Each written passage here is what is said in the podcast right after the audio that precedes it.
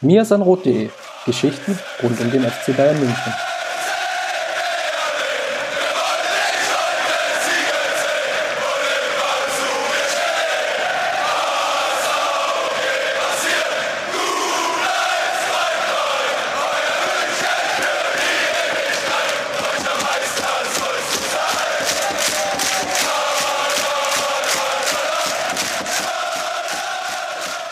Servus und herzlich willkommen zum Mirsanrot Podcast, Folge 177. Und ihr merkt es, wenn Justin Kraft, nämlich meine Person, moderiert, dann ist immer irgendwas anders bei uns im Podcast. Ähm, Chris habe ich diese Woche mal ein bisschen Urlaub verschafft und ich habe mir einen Gast eingeladen, ähm, ja, mit dem ich eigentlich schon viel, viel eher sprechen wollte, über die Transferperiode, über ähm, all das, was beim FC Bayern so passiert ist aus sportlicher Sicht. Ähm, ich habe mir nämlich Alexander Rudis eingeladen, der auf Twitter ähm, zu finden ist unter @alex A-L-X-A-L-I-X. Das kann er uns dann gleich nochmal äh, ein bisschen, bisschen genauer aussprechen, wie das, wie das richtig ist. Ähm, genau, Alex beschäftigt sich sehr mit dem Bereich Scouting. Ähm, wenn man auf Twitter irgendeinen Account sucht, der einem über gefühlt jeden Fußballspieler auf der Welt ähm, etwas sagen kann, äh, dann seid ihr genau dort bei ihm ähm, sehr richtig. Er ist Sportstudent, ähm, beschreibt sich als jemand, der sehr, sehr viel Fußball schaut ähm, und hat sogar schon ein bisschen was äh, beruflich im Scouting gemacht. Servus, Alex. Moin, moin, danke, dass ich da sein darf und danke für die netten Worte. Der Twitter-Name sollte, glaube ich, rein theoretisch Alex Aixalix heißen. Das war mal eine Jugendidee, wo ich dachte, dass das cool klingt, was aber eher nicht so cool klingt und was keiner aussprechen kann. Aber ja, vielleicht halt klingt's auch, vielleicht klingt's auch nur nicht so cool, weil äh, ich es jetzt ein bisschen verkackt habe beim Aussprechen. ähm, ich habe mich nicht getraut, das äh, am Stück auszusprechen. Aber gut, ähm, ich habe es gerade schon ein bisschen gesagt, wir wollen so ein bisschen über die Transferperiode des FC Bayern sprechen, ähm, wollen uns mal ansehen, ähm, wie der Kader aufgestellt ist, wie vielleicht auch die ersten Wochen verla verlaufen sind. Ähm, ich glaube, die Länderspielpause bietet sich dazu gerade sehr gut an. Aber bevor wir da zum FC Bayern direkt gehen, hast du noch was ähm, relativ Allgemeines zur Transferperiode vorbereitet? Ja, genau. Ich habe mir nämlich mal angeschaut, wieso äh, der FC Bayern allein in den letzten zehn Jahren strategisch vorgegangen ist auf dem Transfermarkt und habe da etwas ganz Interessantes herausgefunden. Nämlich es gibt ein gewisses Prinzip, wie man in den letzten Jahren eigentlich immer in, in der Transferphase vorgegangen ist, was auch Sportdirektor übergreifend eigentlich immer ein recht klares Prinzip war. Und zwar war es meistens so, dass wenn ein neuer Trainer kam, es eigentlich erstmal relativ wenige Transfers gab, dafür aber sehr junge Spieler und man die auch durchaus relativ viel Geld investiert hat. Das waren 2011, als Heinkes kam, waren das zum Beispiel Neuer, ein Boateng, auch ein Rafinha, der war schon ein bisschen älter und nicht ganz so teuer. Als man alle Spieler dann zu langfristigen Stützen wurden. Unter Guardiola war es in der ersten Saison ein Thiago und auch ein Götze, der zu einer langfristigen Stütze werden sollte, das nicht ganz wurde, aber der halt auch in dieses Profil passt. Unter Ancelotti waren, kamen Renato Sanchez und Mats Hummels, der auch zwar ein bisschen älter war, mit 27 auch noch nicht der älteste war und auch halt in dieses langfristige Stützenprofil reinpassen sollte. Und unter Nico Kovac war es dann vor allem ein Leon Goretzka. Und dann kam im Winter halt noch ein Alfonso Davies. Und all diese Spieler vereint halt, dass sie ziemlich jung waren, dass die Spieler meistens auch relativ lange im Verein geblieben sind und dass sie halt relativ viel gekostet haben. Wenn man dann mal in die zweite Saison der verschiedenen Trainer schaut, dann hat sich das schon sehr geändert. Zum Beispiel in der zweiten Heinkes-Saison kam zum Beispiel ein Mandzukic, es kam ein Dante, es kamen auch noch solche Backups wie Tom Stark oder Claudio Pizarro und das Durchschnittsalter wurde viel höher. Die Ablösesumme wurde etwas geringer und die Jahre, die die Spieler im Verein verbracht haben, wurde dann auch geringer. Das heißt, in dieser zweiten Saison hat man eigentlich immer versucht, den Kader auch in der Breite zu stärken und ihn praktisch um so ein paar Spieler zu erweitern, die halt auch kurzfristig mehr Erfolg bringen können. Das waren vor allem in den Guardiola-Jahren zwei und drei auch der Fall, als so jemand wie Xabi Alonso kam oder auch ein Medi Benatia kam, der nicht wirklich funktioniert hat, aber der, glaube ich, auch eher in dieses kurzfristige Profil reingepasst hat. Ein Arturo Vidal kam dann nochmal zu der Zeit. Und äh, in den Ancelotti-Jahren war dann zum Beispiel so jemand wie Sandro Wagner dabei, der kam, oder auch die Laie von einem James. Und in den letzten beiden Jahren ist es tatsächlich so, dass dieses Profil so ein bisschen aufgebrochen wurde. Ich meine, in den ersten beiden, im ersten Kovac-Jahr war es noch so, dass halt nur Goretzka kam. Im zweiten Jahr hat man dann auch noch vermehrt auf junge Spieler gesetzt. Noch mehr als sonst in diesen zweiten Saisons. Man befand sich also gefühlt nochmal etwas mehr im Aufbau und es war nicht ganz so sehr auf den kurzfristigen Erfolg aus. Zumindest äh, sieht das Transferfenster und wie man da agiert hat so aus. Da kam mit so einem Spielern wie Lukas Hernandez, Benjamin Pavard. Das waren zwar zwei Spieler, die Weltmeister geworden sind, aber auch zwei junge Spieler, die man noch nicht wirklich als komplett beschreiben würde, zumindest ich nicht als komplett beschreiben würde, die halt nicht ganz so sehr auf den kurzfristigen Erfolg aufge, aufge, aus waren. So rum. Und jetzt dieses Jahr hat man es gemacht, dass sehr viele neue Spieler kamen. Es ist jetzt die erste Saison von Flick von Beginn an, also die er von Anfang an gestalten kann. Und man hat so ein bisschen dieses Profil aufgebrochen, denn es kamen jetzt enorm viele Spieler. Man, dieses Jahr sind es insgesamt äh, acht Neuzugänge, wenn ich mich täusche. Letztes Jahr waren es sieben. Und das ist und schon. die sind relativ, relativ ähnlich. Also so irgendwie beides zueinander in einer Saison ähm, zusammengewürfelt eigentlich. Ne? Also junge Spieler, die relativ teuer waren, wenn ich da an Sané denke, ähm, mit eben erfahreneren Spielern für die Breite, oder? Ja, genau. Das ist ähm, mit der größte Umbruch praktisch, den Bayern seit langem hatte, wenn man einfach mal nur darauf schaut, wie viele neue Spieler kamen, weil 15 neue Spieler innerhalb von zwei Saisons, das gab es in den letzten Jahren so noch nie. Und vor allem die Rolle von Leihspielern ist da auch komplett neu. Ich meine, letztes Jahr gab es mit Coutinho, Perisic und Odriozola drei Leihspieler. Das gab es in den Jahren davor überhaupt nicht. Man hatte mal sich einen Serdar Taski ausgeliehen, hatte sich mal einen Rames ausgeliehen, aber der letzte Leihspieler davor war 2011 Takashi Usami. Diese Rolle der Leihspieler bei Bayern ist auch komplett neu. Dieses Jahr kam jetzt Douglas Costa wieder dazu.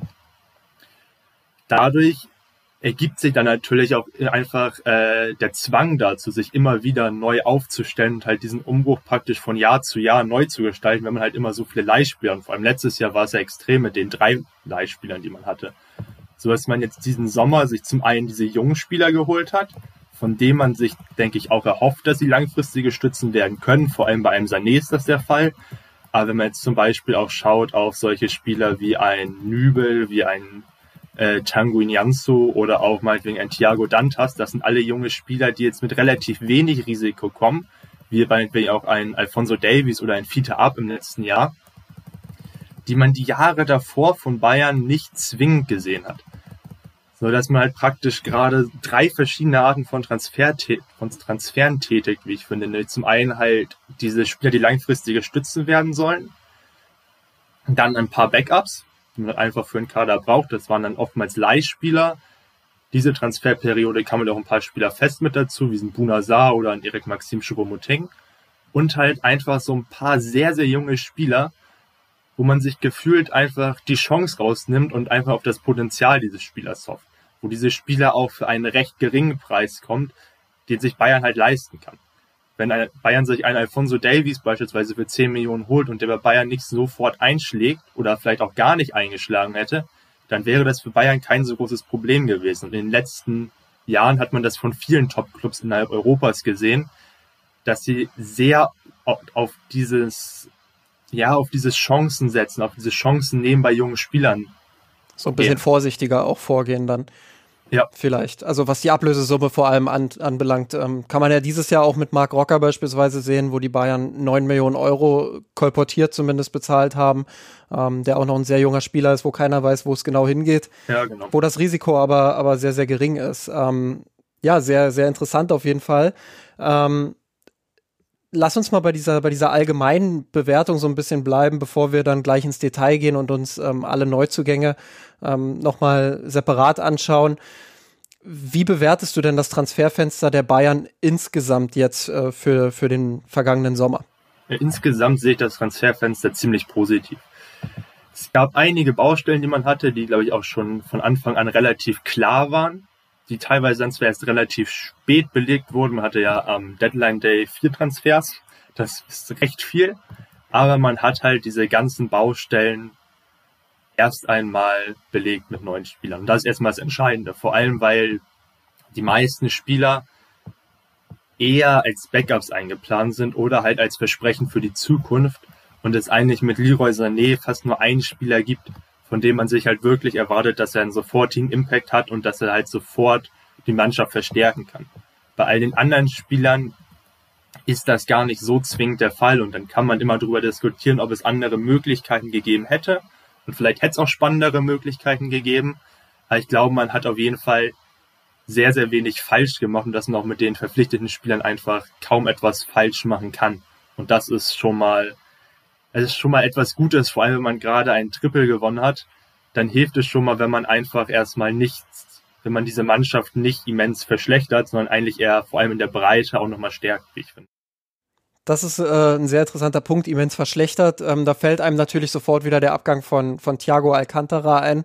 Ähm, für 22 Millionen, zumindest laut Transfermarkt, zum FC Liverpool gewechselt. Äh, langes Hin und Her, wo dann ähm, nach eigentlich scheinbar sicherer Vertragsverlängerung plötzlich doch ähm, der Wunsch gereift ist, dass er den, den Club verlässt.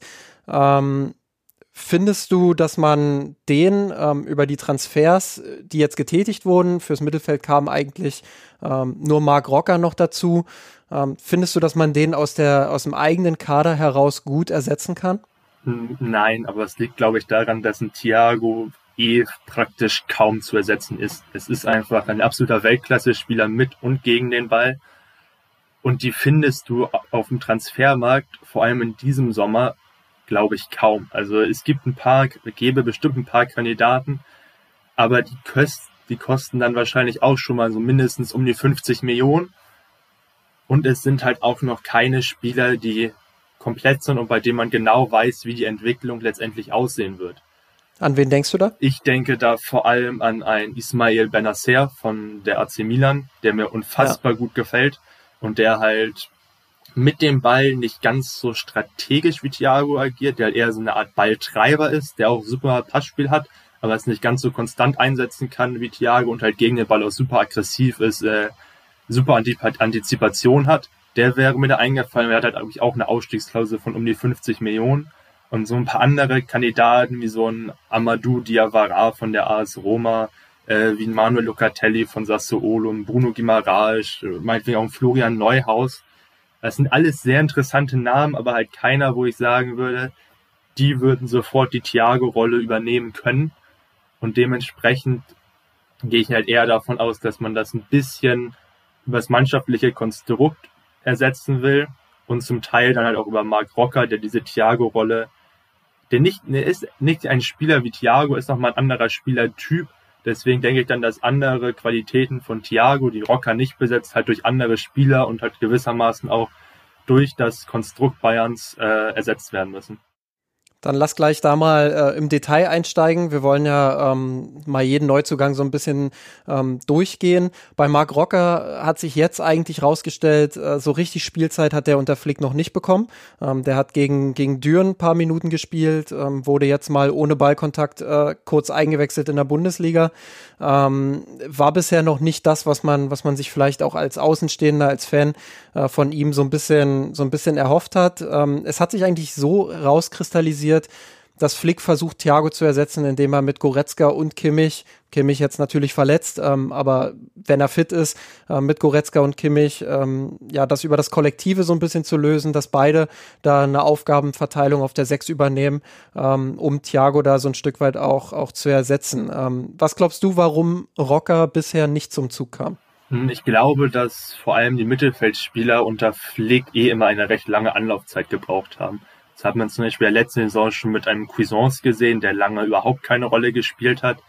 Und besonders im Mittelfeldzentrum habe ich Flick immer als jemanden wahrgenommen, der da sehr, sehr ungern auch mal rotiert und da halt auch mal im neuen Spiel die Chance gibt. Und er ist halt das Herz seines Teams und er hat halt meistens Kimmich und Goretzka letzte Saison gespielt, teilweise dann natürlich auch noch ein Thiago, weil der ja auch verletzt war. Und nachdem er aus seiner Verletzung zurückkam, war er ja auch erstmal nicht gesetzt. Und ich glaube, dass Flick einfach in diesem Mannschaftsteil nur sehr ungern rotiert und sehr ungern durchwechselt. Und weil Rocker halt erstmal als Neuzugang reinkommt und das ganze System erstmal neu lernen muss, ist er, glaube ich, jetzt erstmal außen vor. Ich denke aber auch, dass er mit der Zeit dann doch irgendwie mal mehr herangeführt werden, mehr herangeführt werden wird oder mehr herangeführt werden muss, weil allein dadurch, dass Bayern so viele Spiele hat, wird es, denke ich, auch mal kleinerere Gegner geben, gegen die dann halt mal ein Kimmich, gut, der ist jetzt verletzt, aber auch ein Goretzka oder ein Tolisso halt einfach mal eine Pause bekommen müssen. Und ich denke, dass Rocker dann auch seine Chancen bekommen wird. Ich glaube, dass das nicht primär mit äh, damit zusammenhängt, dass Rocker noch große Probleme hat. Es gibt vor allem in der Arbeit gegen den Ball und im Pressingverhalten von ihm, er hat ist so ein hohes Pressing, so ein aggressives Pressing, wie Bayern es spielt, nicht gewohnt. Das wäre nämlich meine nächste Frage gewesen. Ist das vielleicht äh, die große Schwachstelle, die er vielleicht noch hat? Ich meine, äh, mich zu erinnern, dass ein Argument äh, dafür war, nicht die 40 Millionen für ihn zu bezahlen im Vorjahr, ähm, eben war, dass er defensiv noch nicht diese Stärke hat, ähm, wie es vielleicht auch in einem, in einem System wie beim FC Bayern notwendig wäre. Ja, genau. Ich denke, dass das tatsächlich äh, aktuell der primäre Grund dafür ist. Denn gegen den Ball, er hat so ein System halt noch nie gespielt. Das ist halt das Entscheidende. Also er hat bei Espanyol Barcelona in einem Team letzte Saison gespielt, das halt wirklich, wirklich nicht gut war und halt auch wirklich nicht irgendwie ausgeklügeltes oder aggressives oder hohes Pressing gespielt hat. Das heißt nicht, dass er das nicht kann. Ich habe ihn mal gesehen bei der U21 EM im letzten Jahr äh, live im Stadion. Und da war zum einen Spaniens Spielgestalter auf der Sechs mit dem Ball, aber hat er mir auch gegen den Ball ziemlich gut gefallen. Da war auch der Organisator, da hat er auch mich mit einem relativ guten Stellungsspiel überzeugt. Und da hat er seine Rolle ziemlich gut gemacht, wie ich fand. Das war damals auch kein sonderlich hohes Pressing von Spanien, aber da hat er mir zumindest gezeigt, dass er defensiv äh, auch die nötige Spielintelligenz hat, um so etwas zu lernen. Deswegen denke ich, dass er das definitiv noch entwickeln kann, diese Fähigkeit gegen den Ball und die Fähigkeit innerhalb eines Pressings. Nur muss er es halt erstmal lernen. Und das ist der entscheidende Schritt, den er jetzt aktuell vermutlich macht. Wo siehst du die, die größten Stärken? Also klar, äh, oberflächlich gesagt würde man wahrscheinlich sagen, äh, Passspiel, Positionsspiel, ähm, strategische Positionierung auf dem Platz. Ähm, wie würdest du es detaillierter vielleicht beschreiben? Mir hat der eine Vergleich, den du in deinem Text über die ganzen Neuzugänge vorgestellt hast, ganz gut gefallen. Du hast seine Art Fußball zu spielen mit Jazz verglichen. Und dieser Vergleich gefällt mir wirklich gut, weil er ist halt so ein eleganter Spieler, der halt gefühlt eher über den Platz schwebt, der sich sehr elegant bewegt und der halt ähm, wirklich kreativ ist, wie ich finde. Der hm. spielt hm. sehr viele Bälle nach vorne, der hat ein sehr aggressives Passspiel, würde ich sagen. Ich meine, letzte Saison in La Liga hat er die neuntmeisten Pässe ins letzte Drittel gespielt und die neuntmeisten äh, progressiven Pässe. Und das sind schon enorm hohe Werte, wenn man bedenkt, dass er in einem wirklich katastrophalen Team gespielt hat, das halt normalerweise keinen Ballbesitz hat oder wenig Ballbesitz hatte und all die Spieler vor ihm dann halt bei Mannschaften wie Real, äh, Barca, Villarreal bei diesen spielstarken Mannschaften gespielt haben. Und er ist wirklich exzellent darin, immer den offensiven Pass zu suchen. Und wenn da es ein, eine offensive Möglichkeit gibt, wenn es diese Möglichkeit zum offensiven Pass gibt, dann sucht er die und dann findet er sie meistens auch. Und das ist die Fähigkeit, die äh, für mich bei ihm am meisten heraussticht. Definitiv. Ähm, genau, also ich glaube, Ausblick hast du auch schon so ein bisschen jetzt äh, mit, mit durchblicken lassen. Äh, man muss jetzt erstmal abwarten, wie er sich dann auch mit dem neuen Spielsystem zurechtfindet. Ähm, ich denke, durch die Kimmich-Verletzung wird Rocker jetzt den ein oder anderen Einsatz mehr bekommen. Ähm, dann muss man mal schauen, wie ist seine Qualität zum jetzigen Zeitpunkt. Dann wird man sicherlich auch mehr bewerten können, wie weit er schon ist. Ähm, aber darauf wird es jetzt in den nächsten Wochen ankommen, oder? Dass er, dass er ein paar mehr Spiele macht, dass man ähm, ihn da ranführt an die Mannschaft, ja, und, und dass er dann eben auch den nächsten Schritt machen kann, den du schon angesprochen hast. Ja, genau. Ich denke auch, dass äh, seine Entwicklung da relativ ordentlich verlaufen sollte. Hat jetzt nicht so viel Konkurrenz im Mittelfeld, vor allem nach der Kimmich-Verletzung, sodass die Spielzeit da kommen sollte. Und äh, ich halte ihn dafür einen sehr intelligenten Spieler, der sich auch trotz äh, seines schwachen Teams, in dem er gespielt hat, auch über die letzten Jahre noch weiterentwickelt hat. Und so eine konstante Weiterentwicklung ist für mich immer eine der positivsten Zeichen, die es beim Spieler gibt, weil das eigentlich für mich halt immer das Zeichen dafür ist, dass dieser Spieler lernfähig ist und dass er noch in der Entwicklung ist und sich immer noch weiter verbessern kann. das sehe ich halt aktuell auch bei Rocker noch. Gut, dann äh, machen wir mal weiter mit dem Königstransfer des FC Bayern. Ähm, Leroy Sané kam für kolportierte 45 Millionen Euro Ablöse, nachdem ähm, im Vorjahr schon wilde Diskussionen um ihn losgebrochen sind, wo kolportiert wurde, dass der FC Bayern bereit sei, bis zu 100 Millionen Euro zu bezahlen. Manchester City wollte angeblich noch mehr. Dann kam das mit dem Kreuzbandriss. Ähm, ja, würdest du sagen, absoluter No-Brainer dann in diesem Sommer ähm, trotz dieser Verletzungsvorgeschichte für knapp die Hälfte zuzuschlagen? Ja, würde ich absolut sagen. Also ich meine, in der Saison davor, als es noch 100 Millionen und noch mehr kosten sollte, da habe ich mir noch so Gedanken gemacht, boah, gibt das Sinn, da gibt es vielleicht auch bessere, günstigere Alternativen. Aber jetzt in diesem Sommer kriegst du für 45 Millionen wahrscheinlich einfach keinen besseren Flügelspieler. Und vor allem auf seiner Position und mit seinem Profil geht es, denke ich, einfach kaum besser. Fast schon im ganzen Weltfußball ist sein, ist er von den Spielern mit seinem Profil eigentlich einer der besten Spieler. Und wenn du den dann für 45 Millionen bekommst, dann ist das halt äh, der von dir angesprochene No-Brainer. Hat man in den letzten Spielen jetzt auch ganz gut gesehen, glaube ich, wo er von der Bank kam, ähm, auch bei seinem allerersten Auftritt gegen Schalke. Man muss immer im Hinterkopf haben, nach der, nach der Kreuzbandverletzung kann er noch gar nicht bei 100 Prozent sein. Hat er zwischendrin auch wieder so ein paar Wehwehchen gehabt.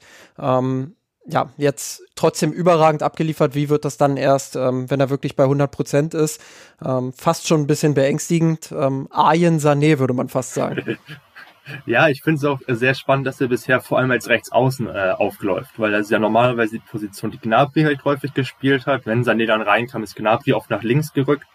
Aber Sané kann halt Rechtsaußen spielen. Er hat diesen typischen Iron Robben Move öfter, öfter mal gemacht, in die Mitte ziehen, Abschluss mit links.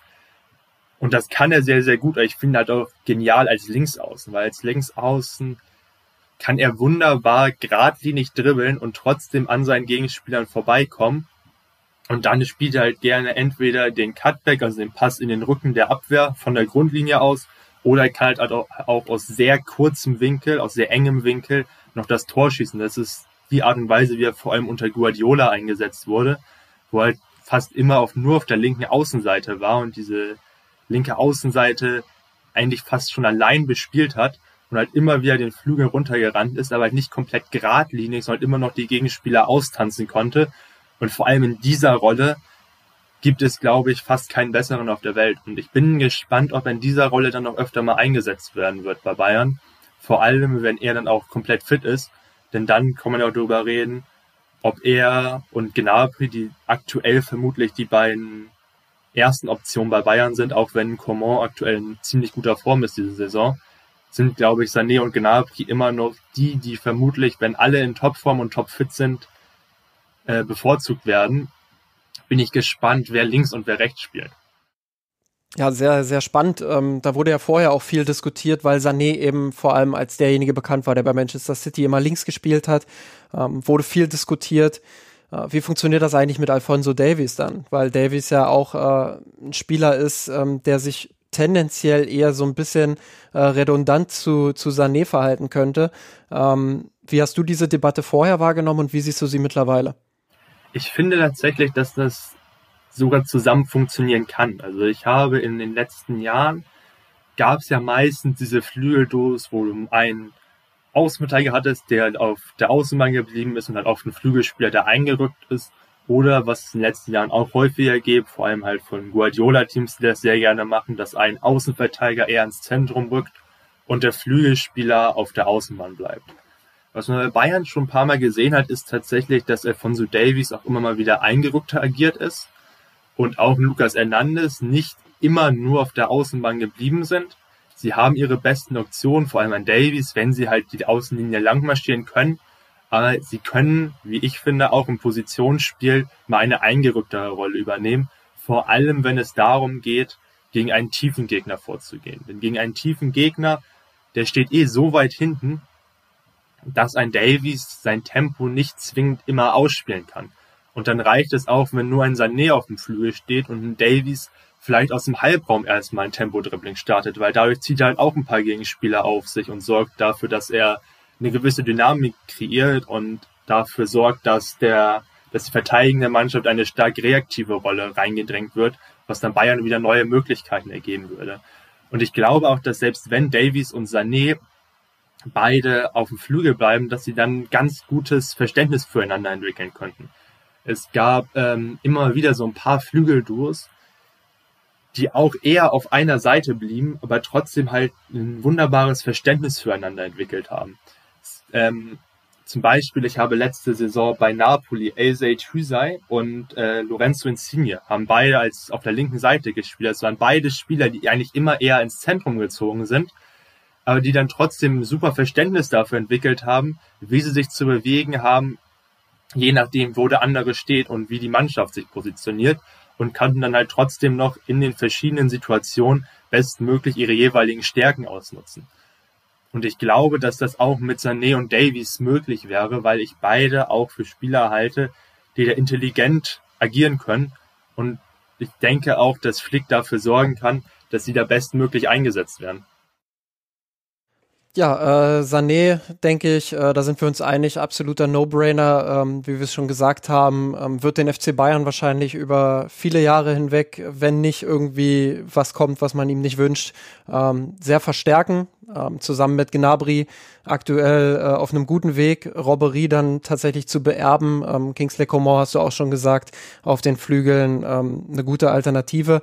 Ähm, ich würde noch nicht den logischen Schritt zu Douglas Costa machen, sondern die vier hebe ich mir noch ein bisschen auf, die da, die da last minute kam ähm, und würde jetzt mal zu Alexander Nübel springen, der ja auch relativ früh schon ähm, als Transfer feststand, als ablösefreier Transfer von FC Schalke gekommen, 23 Jahre alt, ähm, bei Schalke eher eine schwere Zeit gehabt, ähm, jetzt zum FC Bayern, wo sich viele gefragt haben, naja, hinter Neuer wird er nicht viel spielen. Ähm, konntest du den, den Move von Alexander Nübel plus Berater verstehen? Nicht wirklich. Also dieser ganze Transfer und auch diese ganze Personalie Nübel ist für mich sehr schwierig zu durchschauen. Das beginnt schon damit, dass seine erste Bundesliga-Saison wirklich gut war. Das war nichts Überragendes, aber es war wirklich gut für einen jungen Keeper. Und dann kommen natürlich immer sofort Gerüchte, dass er zum größeren Club gehen könnte und dass er jetzt das nächste große deutsche Torwarttalent ist. Und dann kam er diese letzte Saison, in der halt gefühlt alles zusammengebrochen ist. Also alle seine statistischen Werte wurden schlechter in der letzten Saison.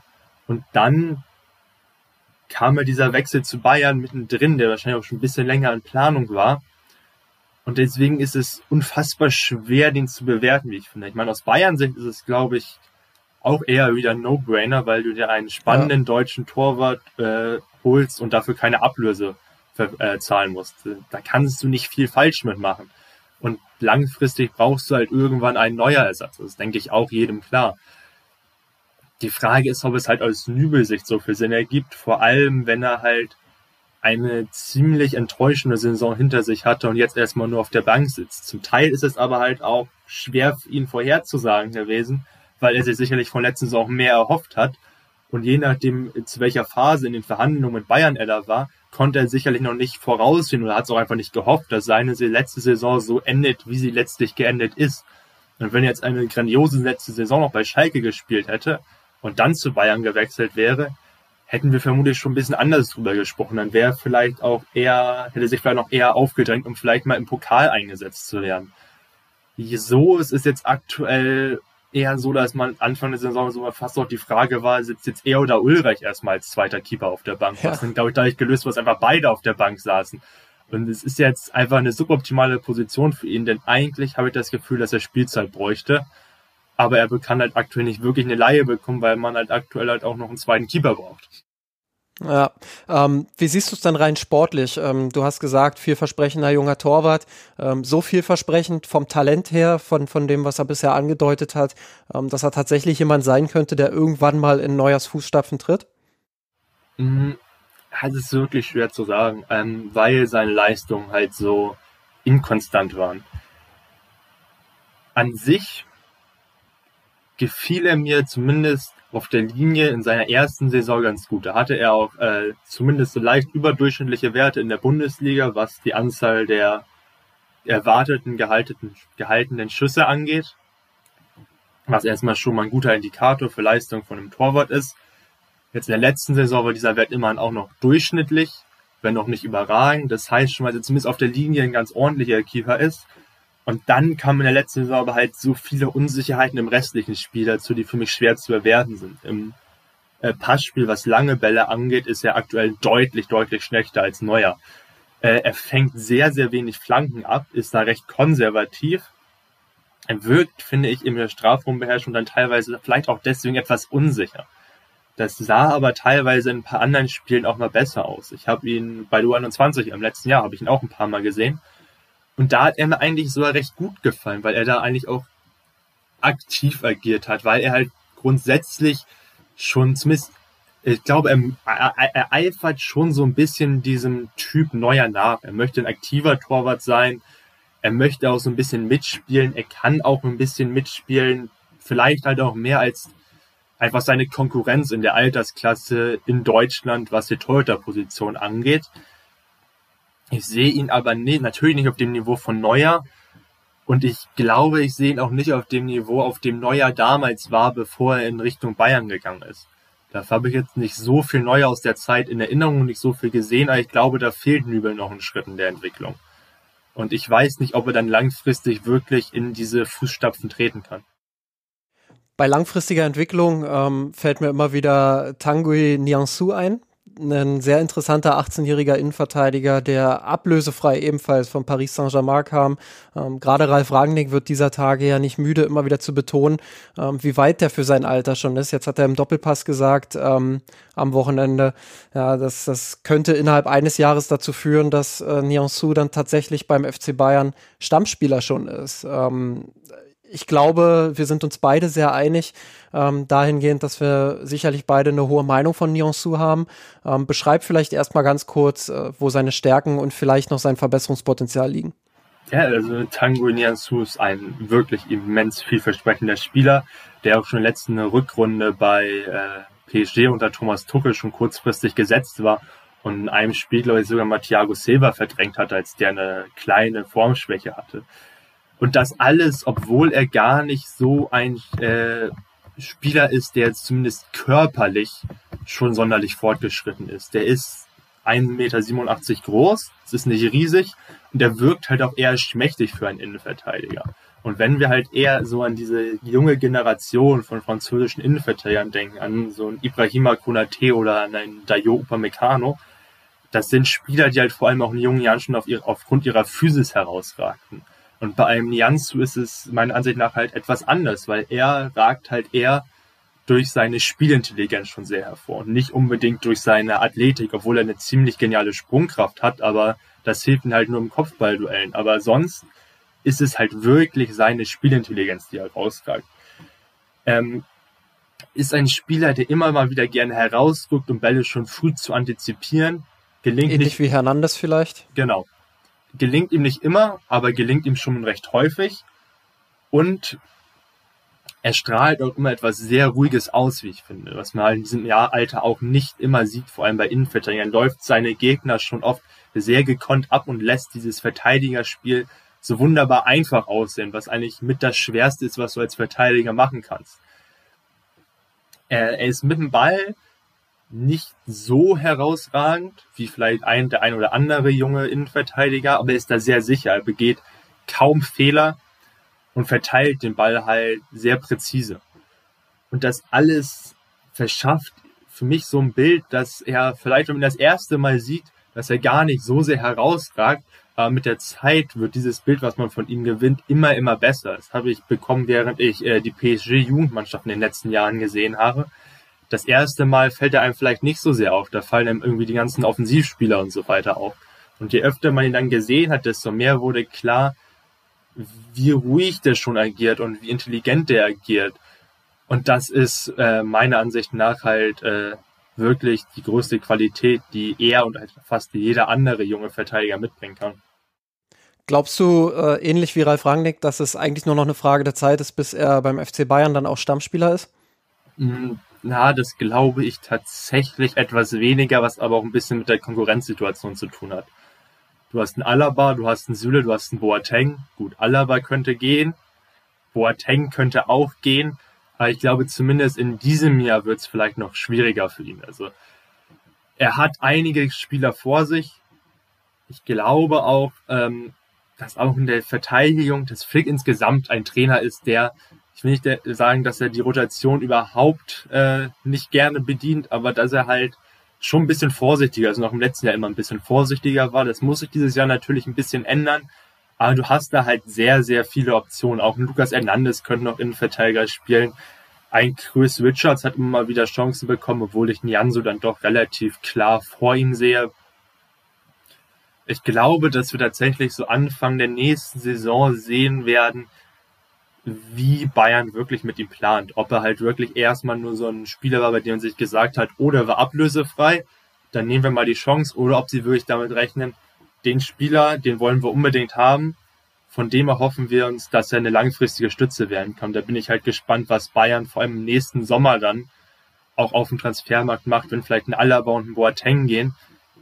Ob man sich dann sehr groß verstärkt, ob man da jetzt einen neuen Topspieler holt oder ob man einem Nianzu dann vielleicht eher die Chance gibt, das ist, denke ich, der Zeitpunkt, wo sich dann eher entscheidet, ob äh, Nianzo Stammspieler wird oder nicht und noch nicht wirklich in dieser Saison, weil es da, glaube ich, eher noch bei so ein paar Chancen bleiben wird, die er bekommt, wenn er mal die Rotation angeworfen wird. Ja, das ist natürlich ein interessanter Punkt mit Alaba und Boateng, zwei potenzielle Abgänge. Ähm, Martinez würde ich da mal so ein bisschen in Klammern setzen, der wahrscheinlich auch den Verein eher früher als später verlässt, ähm, auch noch Innenverteidiger spielen könnte. Ähm, würdest du sagen, dass da dann auf jeden Fall unabhängig von der Personalie Su ähm, nochmal eine Baustelle dann nächsten Sommer aufgeht, wo der FC Bayern vielleicht nochmal tätig werden muss? Oder reicht das, was man, was man äh, da im Kader aktuell hat? Ich glaube, es kommt tatsächlich davon, äh, es hängt tatsächlich davon ab, ob Alaba und Boateng gehen oder ob nur einer von beiden geht. Das ist, denke ich, äh, tatsächlich das Entscheidende. Ich glaube, wenn nur einer geht, kann man das probieren, mit Nianzu und vielleicht auch einem Richards oder vielleicht auch einem Mai, der von der Laie zurückkommt, zu ersetzen. Das wäre vielleicht nicht die optimalen Lösung, aber wenn man auf dem Transfermarkt keinen anderen Spieler findet, der ihn komplett überzeugt, ist das, denke ich, eine Option, die man durchaus wählen kann. Ich glaube, wenn beide den Verein verlassen, muss man auf jeden Fall was tun. Allein schon, weil einem da auch eine immense Erfahrung abgeht.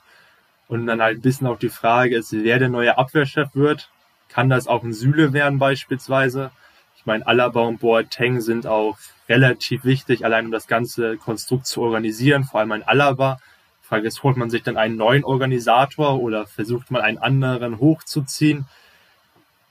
Ich denke, dass man da durchaus nochmal aktiv werden wird und auch aktiv werden will, allein schon um die Breite zu verstärken mindestens. Hängt aber natürlich auch alles davon ab, wie sich die Spieler jetzt entwickeln und denke ich auch, wie sich vor allem im Training zeigen. Denn da wird, äh, denke ich, Flick nochmal eine tiefere Meinung von den Spielern sich bilden können, als man sich vermutlich auch über Spiele bilden kann, die man dann immer mal wieder schaut. Denn über das Training sieht er natürlich die Entwicklung über eine ganze Saison, während wir dann vermutlich von vor allem so Spielern, die immer nur mal reinrotiert werden, immer nur so einzelne Ausschnitte sehen, die dann auch immer sehr spieltags- und gegnerabhängig sind. Und da wird dann, denke ich, dementsprechend die Entscheidung getroffen werden, eher aufgrund der Eindrücke, die Flick über eine ganze Saison und über seine Trainingsarbeit entwickeln kann. Jetzt haben wir dann in diesem Transfersommer äh, sehr lange Unruhe erlebt an der Sebener Straße, weil äh, gefühlt musste der Kader, also nicht nur gefühlt, der Kader musste auf jeden Fall noch verbreitert werden. Ähm, quasi in letzter Minute hat der FC Bayern dann viermal für die Profis zugeschlagen. Ähm, mit Bunazar, mit Erik Maxim Choupo-Moting, mit Douglas Costa ähm, und mit Marc Rocker, über den wir schon gesprochen haben. ähm, lass uns mal mit Douglas Costa anfangen. Costa vorhin schon angedeutet, ähm, so ein bisschen der vierte Flügelspieler. Sind die Bayern da so breit aufgestellt wie ähm, vielleicht noch nie?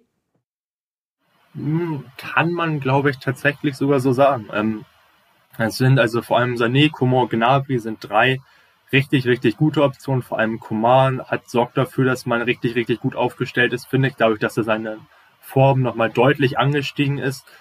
Und Douglas Costa ist denke ich, auch eine sehr interessante Option, die man mittlerweile dazu gewonnen hat. Er ist nicht mehr ganz der Spieler, der er war, während er das erste Mal bei Bayern war.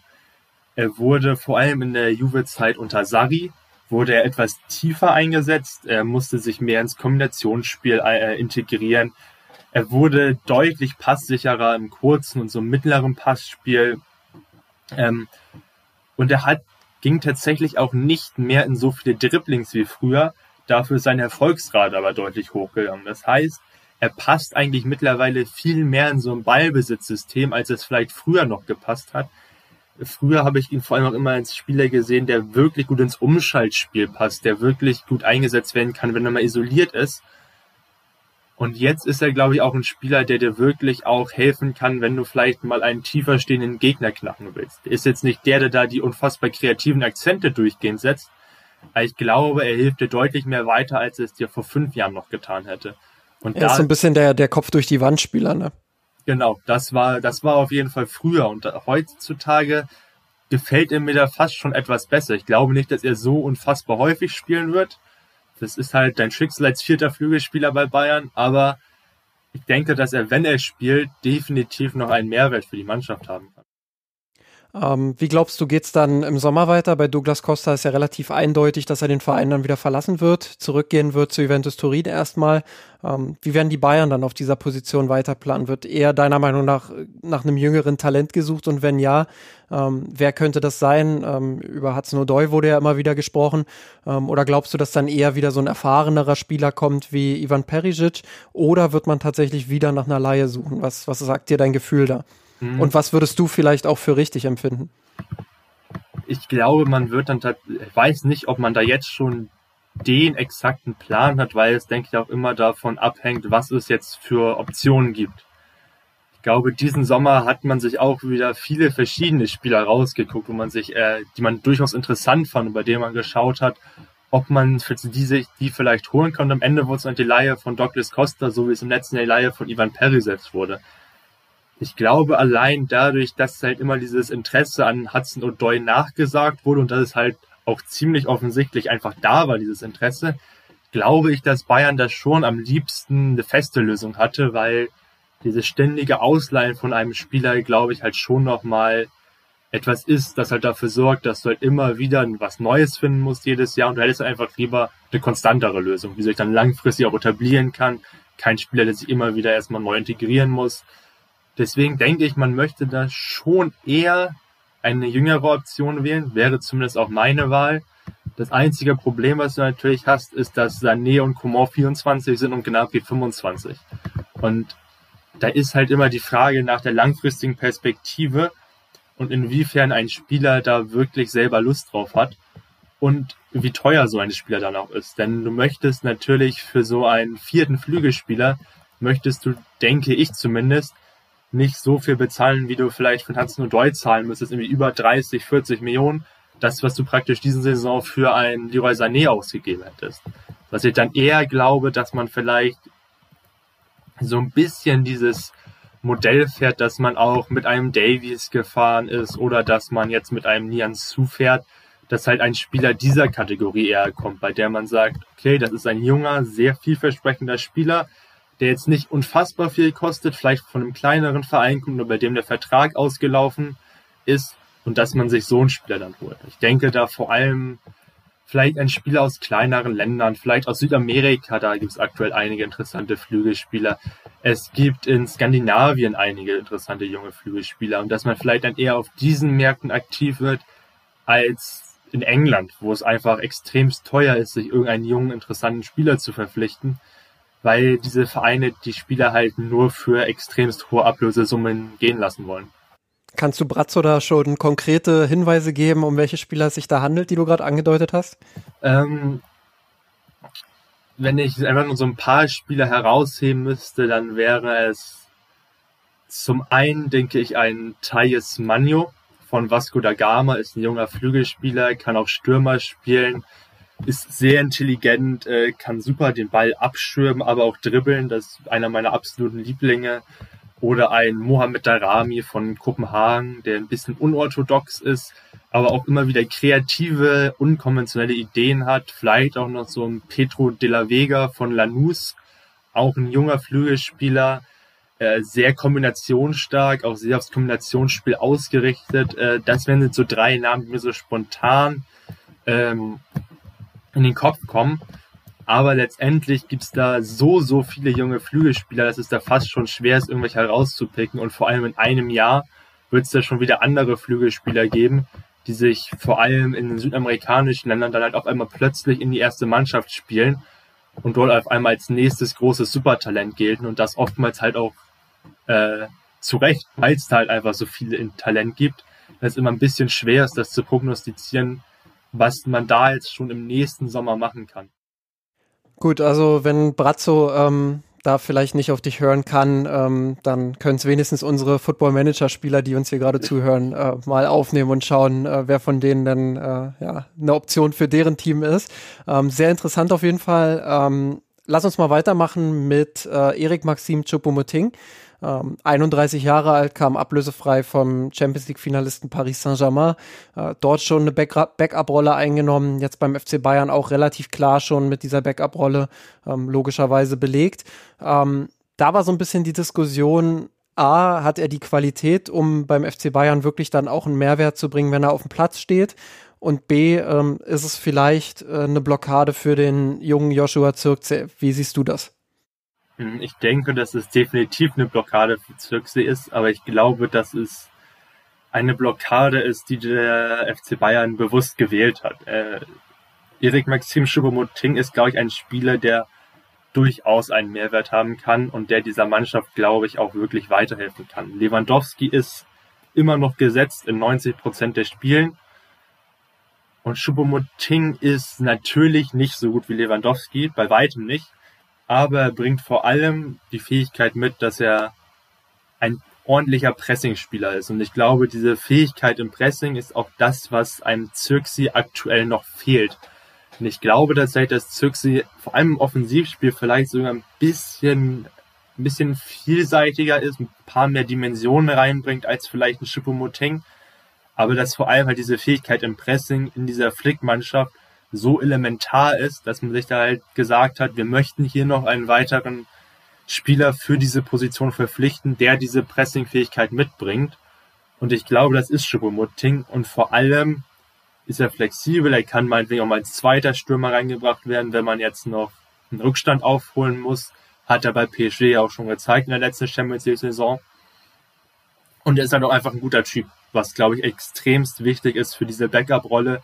Der wird gefühlt von allen Leuten, mit denen er jemals zusammengespielt hat, durchgehend hoch gelobt. Und ich denke, von einem Backup-Stürmer kannst du nicht mehr, ja, kannst du einfach nicht mehr erwarten. Und ich denke, dass er da ein, zwei, vielleicht sogar drei Jahre eine gute Rolle bei Bayern spielen kann, während Zirksi vermutlich eher verliehen werden wird. Zumindest würde ich davon ausgehen, dass das dann bei ihm der nächste logische Schritt ist. Hätte das schon diesen Sommer passieren müssen? Ich meine, Köln war wohl kurzfristig interessiert, ist wohl immer noch für den Winter interessiert. Ähm, hätte man als FC Bayern da vielleicht bisschen konsequenter sagen müssen, pass auf, ähm, wir sehen dich jetzt noch nicht weit genug aus den und den Gründen, deshalb verleihen wir dich jetzt sofort. Wäre das für ihn die, die beste Option gewesen?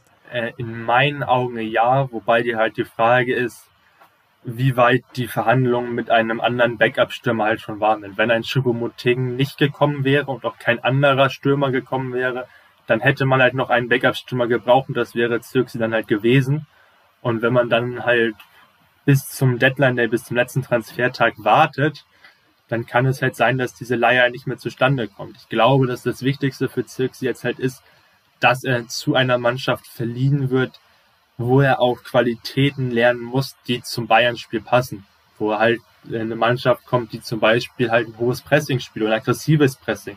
Und wo er halt so ein System dann auch aufsaugen und lernen kann. Ich glaube, das ist das Wichtigste tatsächlich für ihn. Abgesehen natürlich davon, dass er mehr Spielzeit bekommt. Dann haben wir noch mit Buna Saar den, den letzten Neuzugang. Ähm, wir haben ja damals schon im Sommer so ein bisschen auf Twitter geschrieben, das war so ein bisschen vielleicht der Spieler, den die wenigsten verstanden haben als Neuzugang. Bayern hat einen Rechtsverteidiger gesucht, hatte da immer wieder das Profil auch ähm, beispielsweise ähm, von einem Serginho Dest. Äh, zumindest war das der, der Wunschkandidat, der dann zu Barcelona gegangen ist. Ähm, wie bewert oder wie hast du damals die Verpflichtung von Bunazar bewertet und wie bewertest du ihn jetzt, nachdem so ein paar Wochen ins Land gezogen sind und man die ersten Leistungen von ihm auch gesehen hat? Also als erstes war ich tatsächlich sehr, sehr überrascht, dass Bayern sich auf einmal viel interessiert. Äh, ich glaube, du hattest mir damals auf Twitter geschrieben, kannst du mir was zu Saar schreiben? Und ich war mir ja gar nicht sicher, welchen Saar du meinst. Weil ich ja. erstmal an Ismaila Saar gedacht habe von Watford, der halt irgendwie ein spannenderer junger Spieler ist. Und Buna Saar war halt erstmal so überhaupt nicht auf meinem Radar der möglichen Neuverpflichtung für Bayern. Aber je mehr ich mich damit beschäftigt habe, desto mehr Sinn ergibt das halt erstmal. Er ist wirklich komplett anderer Spieler als äh, dieses Profil Serginho Dest, das man hatte. Ich meine, man war ja, glaube ich, angeblich auch noch dran an einem Max Aarons oder auch an, an einem Tariq Lamptey, die halt alle so junge, offensivstarke Außenverteidiger sind die vor allem halt diagonale Dribbler sind. Das ist halt einfach diese Fähigkeit, die sie vereint, dass sie gerne wirklich ins Zentrum dribbeln oder in den Halbraum dribbeln, dass sie für Gefahr sorgen, dass sie richtig offensiv stark sind, dass sie halt auch einfach spannend sind. Und Bunazar ist das halt einfach deutlich, deutlich weniger. Allerdings ist er, glaube ich, fast optimal für diese Backup-Rolle, die man ihm jetzt erstmal zuspricht. Die anderen Spieler wären halt welche gewesen, von denen man sich noch langfristig erhofft hätte, dass sie vielleicht vielleicht sogar Stammrechtsverteidiger werden könnten, dass vielleicht ein paar Pavard auch mal Innenverteidiger spielt, wäre eine Option gewesen. Und Bunazar ist jetzt erstmal nur ein klares Backup und ich glaube, die Rolle kann er auch wirklich gut ausfüllen. Er ist ein sehr, sehr lernfähiger Spieler. Damals wurde er in der Jugend bei Lyon aussortiert und ist dann über den Umweg Metz zu Marseille gekommen, war dort erst Flügelspieler, hat dort aber auch nicht wirklich überzeugt auf dem Flügel, war nie wirklich torgefährlich und wurde dann irgendwann zum Rechtsverteidiger umgeschult. Und da war jetzt auch nie der Überragende, aber er hatte einfach so ein paar Qualitäten, die vor allem dann auch im Spiel Bayerns einfach ganz gut reinpassen. Er ist ganz kombinationsstark, wurde, glaube ich, auch in seinem ersten Spiel schon sehr, sehr häufig angespielt, konnte sich da gut ins Kombinationsspiel einbinden. Ihm hilft, glaube ich, auch, dass er mal rechts außen gespielt hat, weil dadurch musste er seinen linken Fuß auch mal häufiger einsetzen als ein normaler Rechtsverteidiger, der diesen linken Fuß eher umgeht. Das heißt, der linke Fuß bei Bunazar ist ganz ordentlich. Deswegen durfte er, glaube ich, auch schon einmal als Linksverteidiger aushelfen. Ja, gegen Köln. Genau, das war das Spiel. Ähm, defensiv ist er in Ordnung. Er hat eigentlich ein ganz ordentliches Stellungsspiel. Immer mal wieder ein, zwei Aussetzer, ist halt einfach keine Weltklasse, aber es ist in Ordnung. Seine größte Schwäche ist halt irgendwie so das offensive Endprodukt immer noch. Das ist sehr inkonstant. Er flankt sehr, sehr viel. Ähm, aber das ist, glaube ich, überhaupt nicht das große Problem, denn ich glaube, das hilft Bayern schon weiter und vor allem in den Spielen, in denen er eingesetzt werden würde, was dann halt, denke ich, eher gegen kleinere Gegner ist, ist da ist so eine Flanke teilweise auch kein schlechtes Mittel, vor allem so wie Bayern sich Flanken herausspielt und wie sich allgemein Topmannschaften Flanken herausspielen, ist ja durchaus auf diese Weise, dass erstmal ein Rückpass kommt, der die dafür sorgt, dass die gegnerische Abwehrreihe nach vorne schiebt und das dann praktisch mit einer Hilfe einer Gegendynamik der Stürmer einläuft und gleichzeitig die Flanke reinkommt. Und ich glaube, dass in dieser Rolle Bunazar durchaus auch helfen könnte. War es vielleicht äh, auch gar nicht so schlecht, dass man, also viel wurde ja auch diskutiert, man sucht vielleicht auch eher einen Rechtsverteidiger, der gegenteilig zu Pavard ist, der diese Offensivstärke mitbringt, der immer mal wieder auch ins Dribbling geht. Ähm, ist es vielleicht gar nicht mal so verkehrt zu sagen, okay, wir, wir haben jetzt ein Backup, der eigentlich ähnlich wie Pavard spielt, jetzt nicht genau gleich, aber schon relativ ähnlich mit einigen Parallelen, ähm, weil man dann das eigene Spiel auch nicht so sehr umstellen muss, ja, wenn er denn spielt. Ja, das glaube ich definitiv. Ich glaube, das hilft vor allem auch dem Spieler in der Integration, weil für ihn jetzt nicht irgendwie ein komplett Neues geschaffen werden muss, sondern das System relativ ähnlich bleibt. Ich glaube, es ist tatsächlich ein großer Vorteil dieses Transfers. Ich glaube aber tatsächlich auch, dass man sich schon vielleicht ein anderes Spielerprofil erhofft hätte. Möglicherweise, um dann halt nochmal ein bisschen flexibler werden zu können, um gegen bestimmte Gegner dann halt vielleicht auch eine andere Option wählen zu können. Das geht einem jetzt halt verloren. Aber vor allem jetzt in dieser Saison wäre es, glaube ich, auch sehr schwierig gewesen, neue taktische Muster, neue taktische Herangehensweisen äh, zu implementieren, einfach weil du dafür viel zu viele Spiele hast und viel zu geringe Trainingszeit. Von daher ist Sada vielleicht sogar die logischere Lösung. Gut, dann sind wir äh, mit den Neuzugängen quasi durch und mit der Bewertung des Transferfensters ein Stück weit auch. Ähm, aber wir wollen an der Stelle noch nicht Schluss machen, denn wir haben häufig auch die Nachrichten bekommen, ähm, ja, wie, wie läuft es denn eigentlich mit den ganzen Leihgaben aktuell, die der FC Bayern ähm, ja so, so durch Europa geschickt hat, will ich fast sagen. Ähm, gibt er da die, die niederländische Connection mit Oliver Battista Meyer ähm, und Adrian Fein, die verliehen wurden. Dann wurde Lars Lukas May an Darmstadt ausgeliehen. Äh, es gibt die Nürnberg Connection mit Früchtel und Sing. Ähm, und Michael Cousins wurde nach Marseille verliehen. Ähm, korrigier mich bitte, falls ich wen vergessen habe, aber ich glaube, dass das waren so die wichtigsten Leihgaben des FC Bayern. Ja. Ähm, dementsprechend wollen wir da auch noch mal schauen, wie schlagen die sich eigentlich aktuell. Und ähm, ich würde da ganz gerne mit der Nürnberg Connection einmal starten. Ähm, einfach deshalb, weil sich da rauskristallisiert hat, hui, äh, so viel haben die bisher noch nicht gespielt. Wir haben mit Christian Früchtel ähm, einen sehr talentierten Torwart, der bei Nürnberg noch gar nicht zum Einsatz kam, wo es in der Sommervorbereitung ähm, ja die Diskussion gab, wer steht denn jetzt eigentlich im Tor, wer ist die Nummer eins? Ähm, dieses Duell hat Christian Früchtel dann verloren. Ähm, und mit Sapret Singh haben wir dann einen Spieler, ähm, der bisher 177 Minuten gespielt hat und ähm, eigentlich immer nur von der Bank auch kam.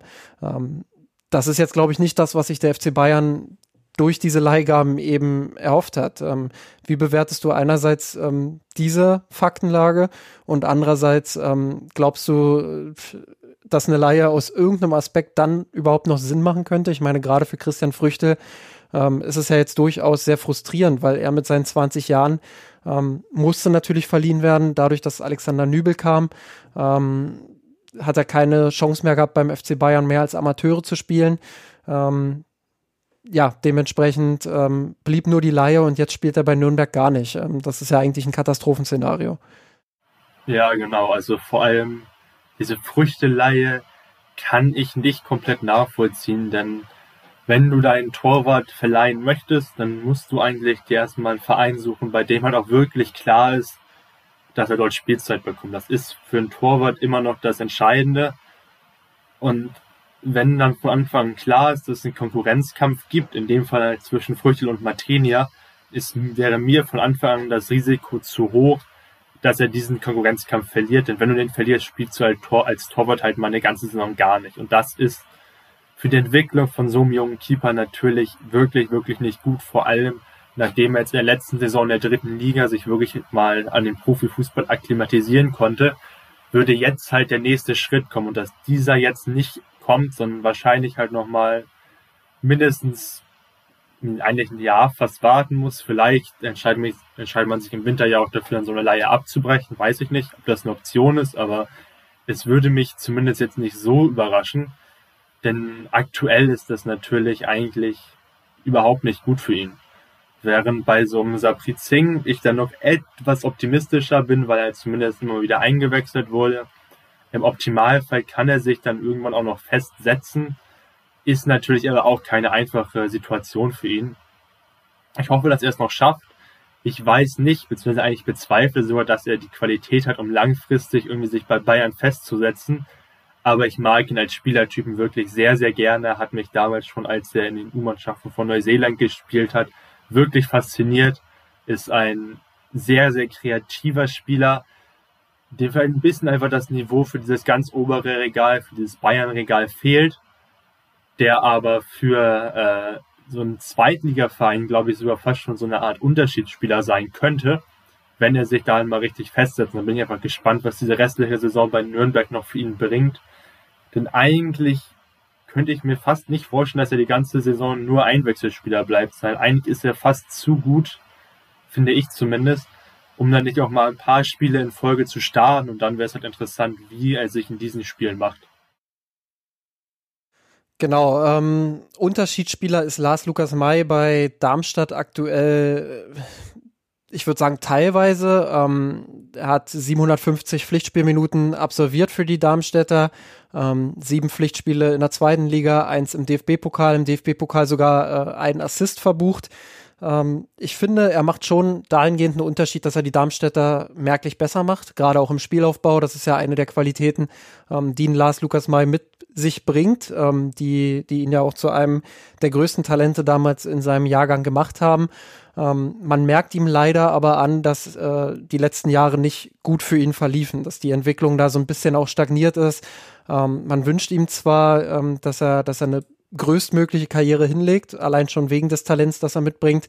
Ähm, aber ich finde, dass gerade ähm, was das Tempo angeht, was die Athletik angeht, was die Beweglichkeit angeht, dass er dort eben äh, ziemlich starke Schwächen hat, die ja auch bei Darmstadt ähm, auf Zweitliganiveau jetzt nicht ganz so eklatant zu sehen, aber ich glaube, auf höherem Niveau wäre das schlimmer, ähm, was teilweise eben zu sehen ist. Dennoch macht er die Darmstädter besser. Bisher ist die Laie in meinen Augen äh, ein absoluter Erfolg.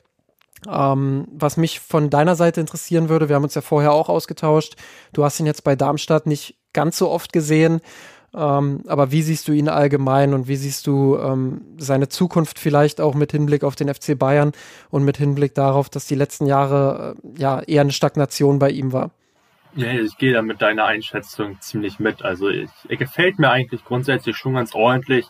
ist im Aufbauspiel ein guter Spieler, ist vor allem äh, defensiv auch nicht so schlecht, hat eine ganz ordentliche Stellungsspiel, wie ich finde, aber halt so puncto Beweglichkeit, Antritt, das sind halt solche Faktoren, die halt einfach sehr leistungslimitierend sein können, vor allem auf diesem ganz hohen Niveau, vor allem auch bei Bayern, die halt mit einer sehr, sehr hohen letzten Linie spielen, wird es halt sehr, sehr schwer, das noch zu verteidigen, wenn er vor allem dann halt in der Rückwärtsbewegung ist, weil er halt gegen schnellere Stürmer und Flügelspieler sehr, sehr viele Meter verlieren wird und auch gegen solche kleinen, quirligen Bewegungen von Offensivspielern wird er, denke ich, langfristig auch noch Probleme haben, denn solche Fähigkeiten wie die Beweglichkeit oder auch ein Antritt zu verbessern, ist, glaube ich, verdammt schwer. Wenn er das schafft, kann er immer noch ein guter Spieler werden, aber ich sehe ihn halt, glaube ich, langfristig einfach nicht auf dem äh, Level Bayern Münchens. Und das ist, ist natürlich ein bisschen schade, aber ich glaube, dass er definitiv ein guter Zweitligaspieler werden kann, beziehungsweise schon ist und sich halt auch irgendwann mal in der ersten Liga etablieren kann. Ob es zu mehr reicht, bezweifle ich dann aber leider. Wird es bei Michael Cuisance zu mehr reichen als äh, Olympique Marseille? Wie schlägt er sich dort aktuell? Äh, ich hoffe, dass es bei ihm zu mehr reicht, weil er ein fantastischer Spieler sein kann. In den Jugendnationalmannschaften war nicht immer einer der Schlüsselspieler Frankreichs.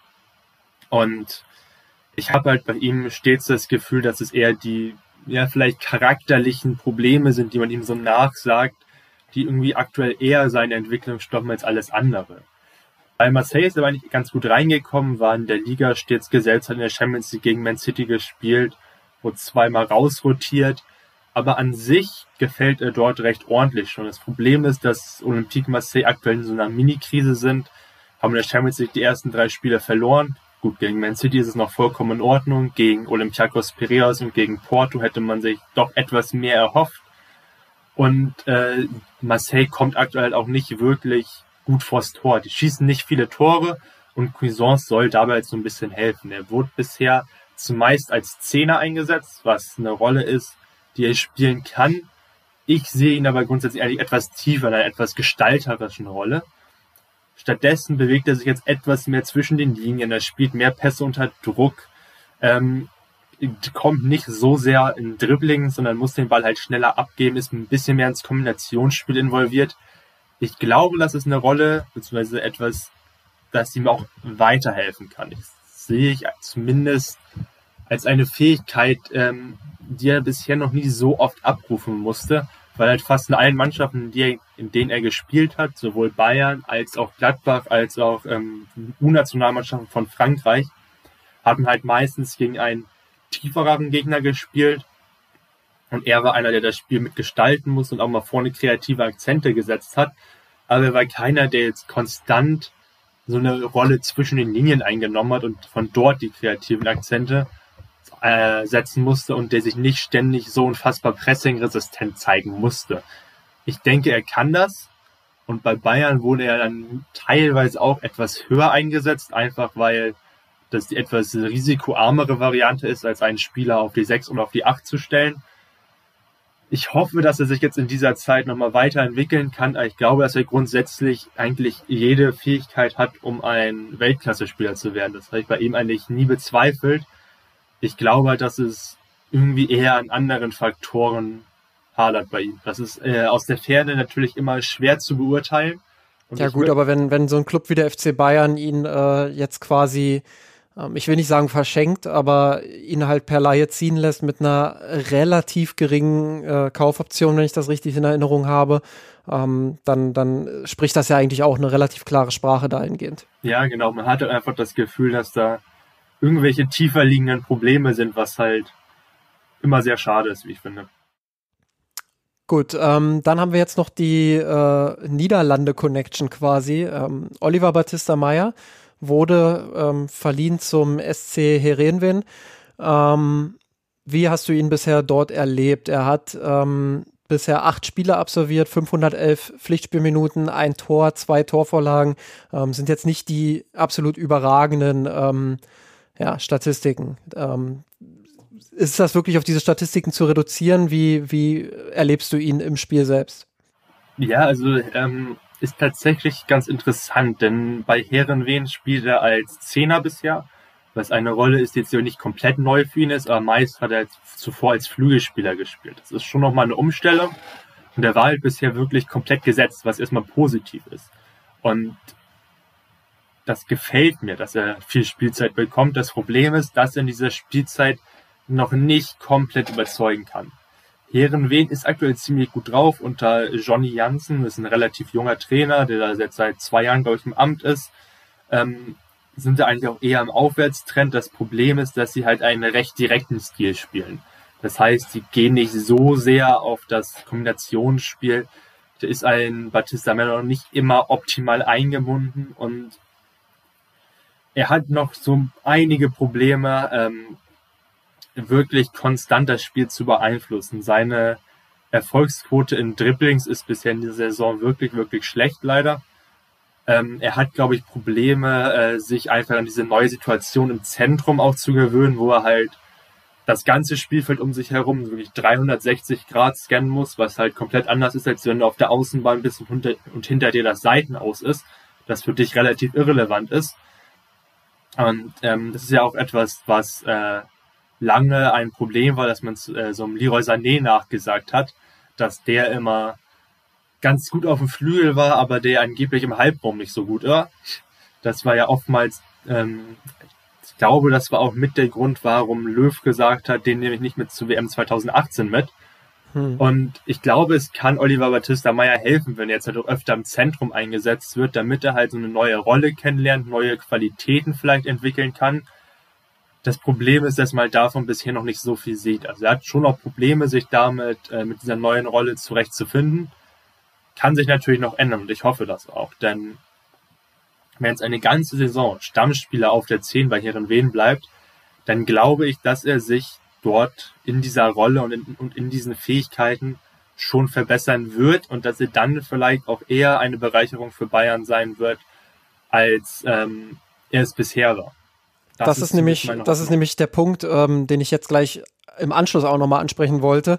Ähm, wir haben ja über die Flügelspielersituation auch gesprochen und es kann ja durchaus sein, dass man dann diese Situation hat, die du auch schon skizziert hast, ähm, dass ja ein vierter Flügelspieler entweder zu teuer wäre für die Rolle, die man in der in der man ihn dann sieht, oder dass man einfach niemanden findet, der sich äh, das quasi in Anführungsstrichen antut.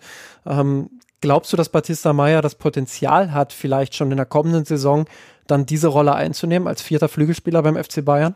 Ich denke tatsächlich, dass das durchaus eine Option sein könnte. Hängt natürlich davon ab, wie die Leihe jetzt letztendlich verläuft. Aber ich glaube, dass er da durchaus schon eine Option sein kann. Wobei ich da ja so einen Namen ansprechen musste, den ich bisher so ein bisschen vergessen habe. Und das ist einfach Jamal Musiala, der diese Saison auch schon eine nicht allzu geringe Rolle einnimmt und den ich da halt nochmal etwas weiter vorne sehe und der halt diese Saison schon einige Einsatzmöglichkeiten bekommen hat und der vielleicht eher diese Rolle bekommen wird. Und der ist halt noch mal jünger und seine Leistungen waren bisher auch schon vielversprechender und das halt auch schon auf absolut hohem Niveau. Und ihn sehe ich da halt eigentlich fast schon am spannendsten. So, dann äh, wäre ja quasi alles fein, aber wir haben noch den Adrian, über den wir sprechen müssen.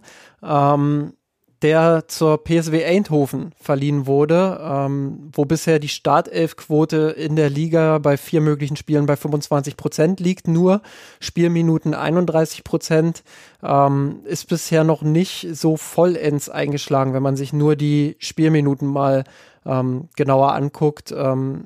51 ähm, in der Europa League, Ehredivise 110. Ähm, Woran liegt das deiner Meinung nach? Ähm, und glaubst du, äh, dass er mit der Laie zu PSW Eindhoven alles richtig gemacht hat.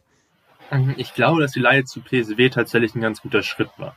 Es kommt jetzt natürlich bei PSW einiges zusammen. Da ist ein neuer Trainer mit Roger Schmidt und äh, er hat eine große Konkurrenz. Das heißt, da muss ich jetzt erstmal am Anfang der Saison sehr viel finden. Er hat äh, zumindest auf seiner Position hat er ein Ibrahim Sangare, ein Top-Talent, das sich PSW von Toulouse geholt wird. Da ist Kapitän Jorrit Hendricks spielt rein auf der gleichen Position ein Pablo Rosario, das ist auch ein ehemaliger niederländischer Nationalspieler, der auch erst 23 ist, wenn ich mich nicht täusche, der auf der Position spielt.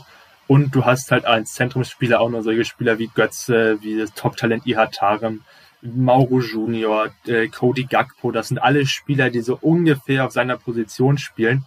Und da ist es natürlich schwer für einen Spieler wie ihn, sich erstmal festzusetzen. PSW spielt meistens in so einer Art 4-2-2-2 oder 4-3-1-2, also halt dieses, ich will fast sagen, schon das typische System eigentlich von einem Ex-RB-Trainer, halt eher so ein enges System, meist ohne diese klassischen Flügelspieler. Das heißt, sind immer relativ viele Zentrumsspieler auf dem Platz, was ihm eigentlich eher zugute kommt, aber meistens halt eigentlich nur so ein, zwei eher Defensive und das ist halt die Frage, ob er sich da festsetzen kann. In seinem einen Startelf-Einsatz, das war gegen Ado Den Haag, wenn ich mich nicht täusche, da hat er tatsächlich die Doppelsechs mit Ibrahim Sangare gebildet, hinter einer Doppelsechs aus Ihataren und Götze.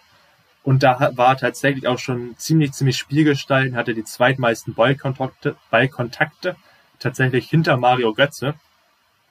Und ähm, ich denke, dass er äh, bei PSW tatsächlich lernen kann, äh, dieses Spielgestaltende, dass er da, also seine langfristige Rolle bei PSW in dieser Saison vielleicht sein könnte, der Spielgestalter neben Sangaré zu sein.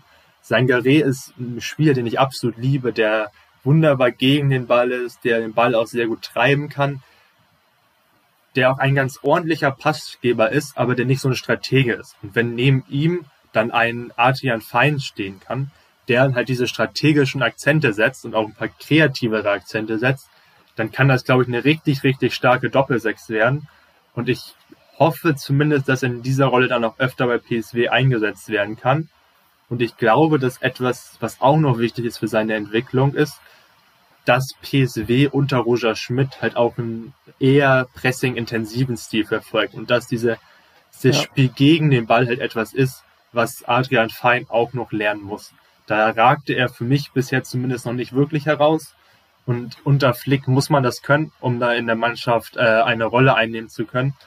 Und deswegen gehe ich davon aus, dass man da auch die Leihstation PSW bewusst gewählt hat, damit er in eine Mannschaft kommt, die diesen Pressingstil pflegt, damit er dort äh, sich weiterentwickeln kann. Interessant auf jeden Fall. Ähm, auch hier nochmal der Ausblick. Glaubst du, dass er perspektivisch jemand sein kann, der vielleicht doch noch zum FC Bayern zurückkehrt, ähm, trotz der Kaufoptionen, die PSW, die die PSW Eindhoven meiner Meinung nach oder meiner Erinnerung nach hat. Ähm, glaubst du, dass er, dass er das Potenzial entwickeln kann oder die Leistungsstärke auch entwickeln kann, ähm, um vielleicht doch nochmal einen zweiten oder einen dritten Anlauf dann mittlerweile beim FC Bayern zu starten? Äh, ich würde es ihm wünschen, weil er an sich ist er schon ein kreativer Spieler, ist ein spannender Spieler. Er ist mir halt vom Profil her ein bisschen zu sehr wie Mark Rocker. Also ich finde, die beiden ähneln sich schon etwas. Und dass man sich jetzt praktisch äh, da direkt die Konkurrenz geholt hat, spricht, glaube ich, nicht dafür, dass man langfristig noch mit Adrian Fein plant. Genauso wenig spricht dafür sicherlich auch die Kaufoption, die in dem Vertrag, in dem Leihvertrag mit PSW drin ist. Denn jetzt gibt es eigentlich fast schon nur zwei Optionen, nämlich entweder er spielt richtig gut, dann wird er vermutlich fest verpflichtet von der PSW. Oder er spielt nicht so gut, dann wird er zwar nicht fest verpflichtet von der PSW, aber dann ist halt erstmal die Frage, was will Bayern jetzt mit ihm machen? Und nach einer eher enttäuschenden Leihsaison wird er sich vermutlich auch nicht wirklich aufdrängen. Und das ist dann äh, das große Problem, das ich bei ihm jetzt zumindest in den nächsten Jahren sehe, weswegen ich dann eher nicht denke, dass er noch so eine große Rolle bei Bayern spielen wird.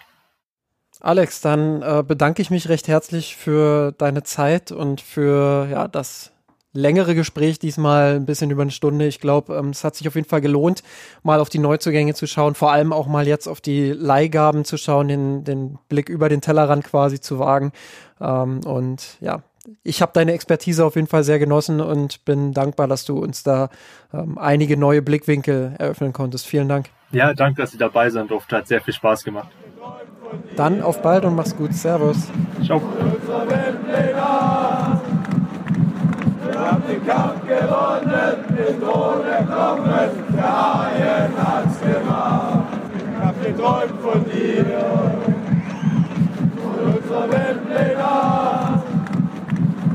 haben den Kampf gewonnen, mit ohne Knochen, der Haien hat's gemacht. Ich hab geträumt von dir, von unserer Welt Weltplenat. Wir haben den Kampf gewonnen, mit ohne Knochen, der Haien